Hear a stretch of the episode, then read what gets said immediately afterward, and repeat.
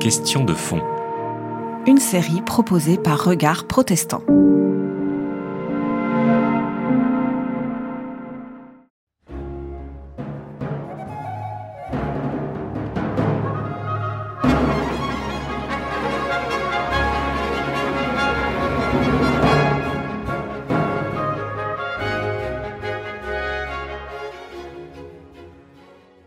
C'est une grande joie pour moi euh, aujourd'hui de, vous parler de l'oratorio de Jean-Sébastien Bach, parce que c'est un peu une œuvre emblématique euh, du temps de Noël. C'est une sorte d'opéra chrétien. Quoi.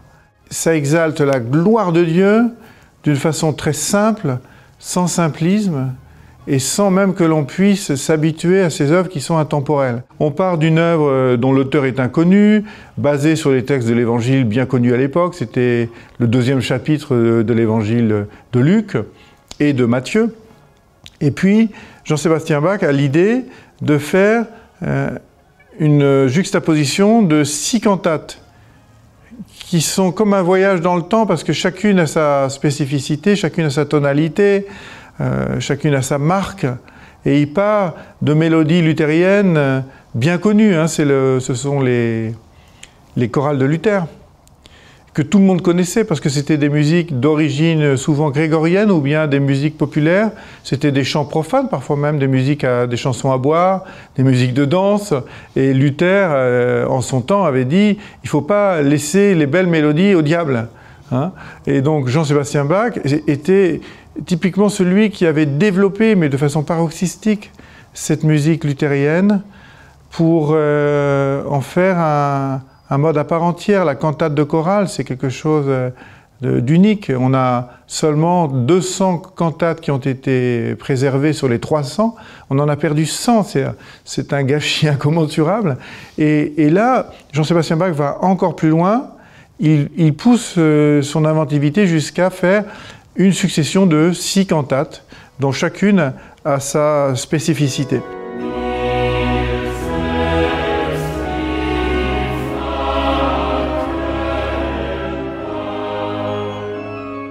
Et dans ces cantates-là, on a une exubérance des timbres, on a, euh, ça raconte la splendeur de la nativité, mais d'une façon très, très simple, avec des poésies luthériennes qui sont très proches. On nous raconte le, le berceau de Jésus, viens mon petit Jésus, je vais te coucher dans la crèche. C'est presque, c'est presque mièvre, mais c'était une époque, il faut bien comprendre, où beaucoup de gens étaient illettrés et il fallait essayer de les rejoindre, de les charmer. Il y a quelque chose qui est à la fois donc très sophistiqué et très accessible. Il y a aussi une marque euh, dans l'instrumentation, euh, les couleurs orchestrales. Par exemple, dans les trois premières cantates, on a des chœurs. Hein? Et les chœurs, systématiquement, dans ces trois premières cantates, elles sont doublées par les flûtes. Et ça donne un scintillement comme, des étoiles qui brillent dans le ciel. Il y a un côté magique, il y a un côté mais, enfantin, j'allais dire, qui nous fait rêver, en tout cas moi, qui me fait rêver dans cette œuvre.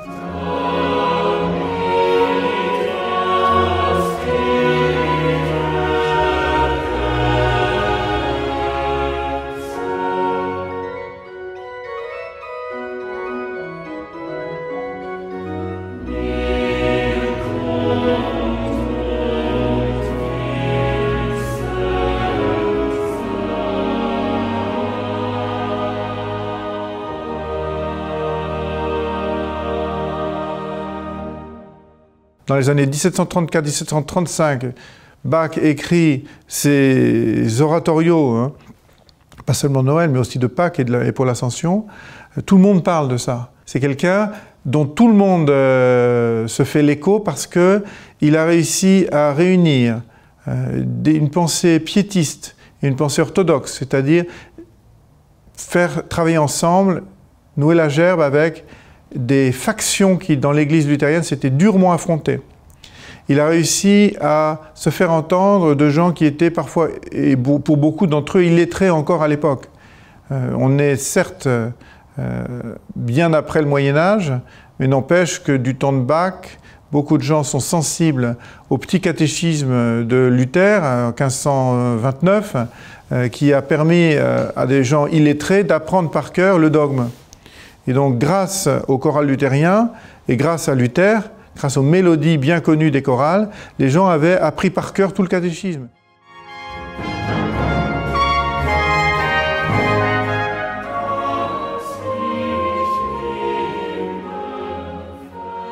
Une puissance subversive considérable.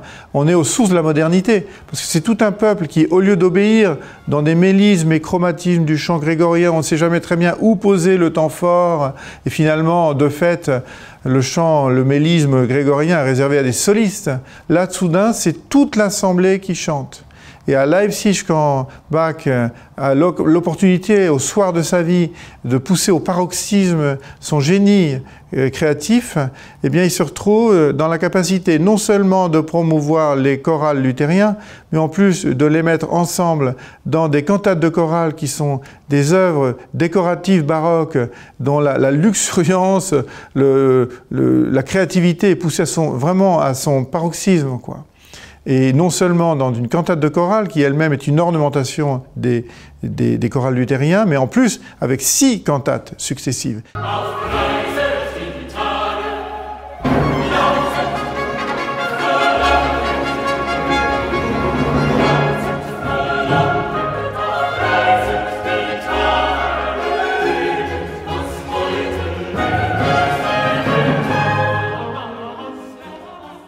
La règle du 6 chez Jean-Sébastien Berg. D'abord, il y a six cantates de chorale qui donnent euh, cet oratorio de Noël. Mais la règle du 6, on la retrouve. Par exemple, il y a, six concertos brandebourgeois. Hein. Il y a six suites pour euh, violon seul, six suites pour euh, violoncelle seul. Il y a hum, six partitas. Il y a six suites françaises, six suites anglaises. Hein que comme ça, c'est une espèce de focalisation. Et puis il y a aussi un choix subtil des tonalités. Euh, la première, la troisième et la cinquième euh, cantate de chorale sont dans une tonalité royale, majestueuse, glorieuse, en ré majeur. Hein. Et puis la deuxième et la cinquième sont d'une tonalité différente. La deuxième cantate de chorale, elle est dans la sous-dominante. Hein. Elle est en sol. Et c'est une tonalité beaucoup plus apaisante. Puis l'avant-dernière elle est, de nouveau dans la tonalité de la majeure, de la dominante. C'est une tonalité très affirmée. Donc ça donne un ensemble d'une cantate qui est à la fois très majestueuse à la gloire. Et d'ailleurs, Jean-Sébastien Bach l'écrira dans sa préface euh, à l'Orgelbüchlein, il met euh, au Dieu très haut pour l'honorer et au prochain pour qu'il s'instruise. Et c'est une école de composition. C'est à la fois une musique apaisante, structurante, c'est une prière, mais qui dépasse les ritualismes, les, comment dire, les, carcans religieux. C'est quelque chose qui est typiquement de l'ordre de, la spiritualité, hein. c'est-à-dire qui rejoint tout un chacun en tout respect des convictions de chacun de ceux qui écoutent.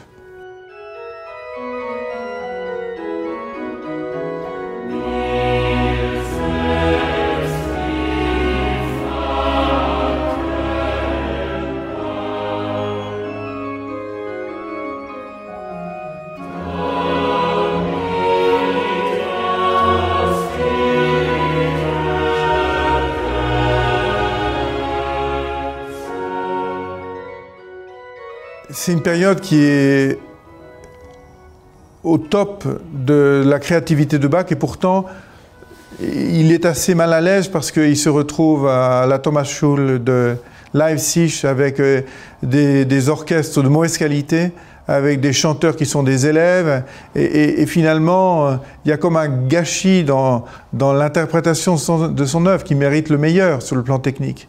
Et c'est ça ce paradoxe ce renversement de la situation d'une musique qui risque d'être perdue, dont on a dit tout à l'heure qu'on a perdu un tiers des compositions de cantates, et, pourtant c'est une musique qui passe à la postérité, qui fait partie de l'éternité de la musique, parce qu'on pourrait dire que c'est au fondement de la musique occidentale moderne, et, même le jazz s'est beaucoup inspiré de Bach. Je pense à Jacques Loussier et ses enregistrements, playback notamment, où euh, Bach est une source d'inspiration à toute époque. Et pourtant à cette époque-là, ça a été produit dans des conditions assez désastreuses, en tout cas extrêmement frustrantes pour lui, et tout le monde en a parlé. C'est ça que je trouve complètement génial. Euh, ça s'est passé à la postérité. sans doute parce que on a placé la musique d'église au cœur de la culture. Et je pense que cette audace chez Jean-Sébastien Bach est une méthode même pour les églises d'aujourd'hui, qui ont toujours peur de l'esthétique, de, la beauté, de, de, comme si la beauté allait nous détourner de l'essentiel, alors que la beauté avec Bach est au service de l'essentiel.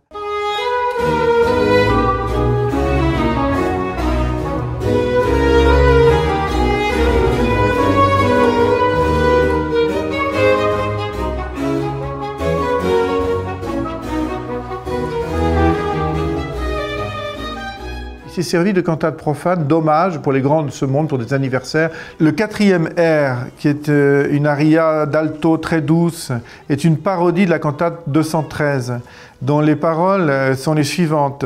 Je ne t'écouterai pas, je n'apprendrai rien de toi, plaisir dépravé, je ne te connais pas, car les serpents qui veulent m'attraper en me berçant, depuis longtemps, je les ai écrasés et mis en pièces. Donc, euh, c'est des paroles un peu surprenantes, quoi.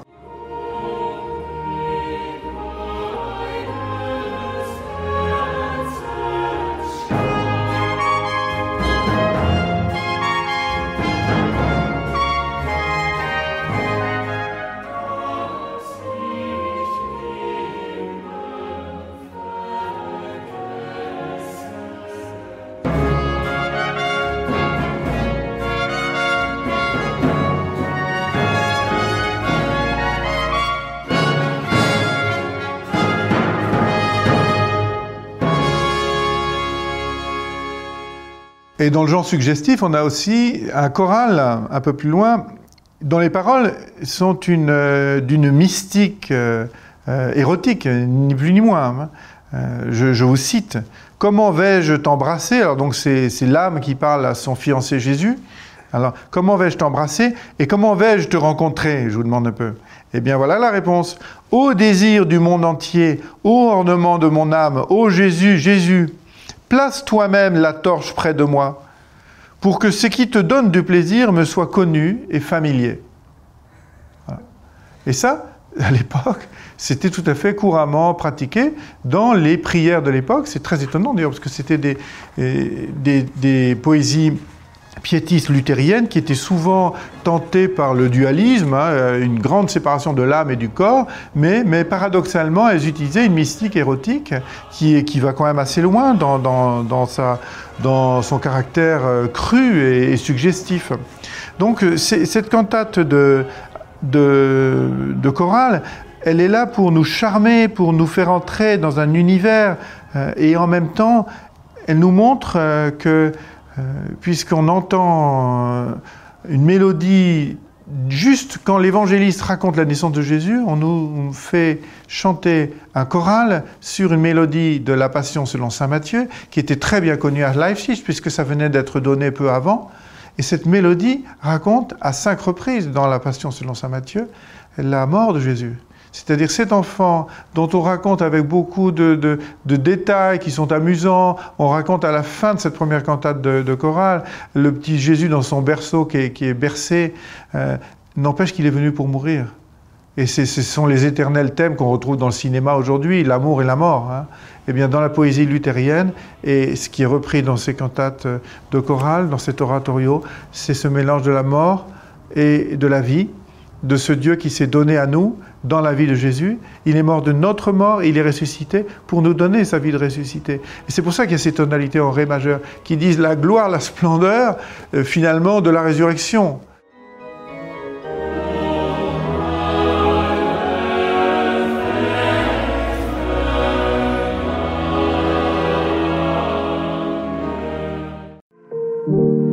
C'était Question de fond une série de regards protestants.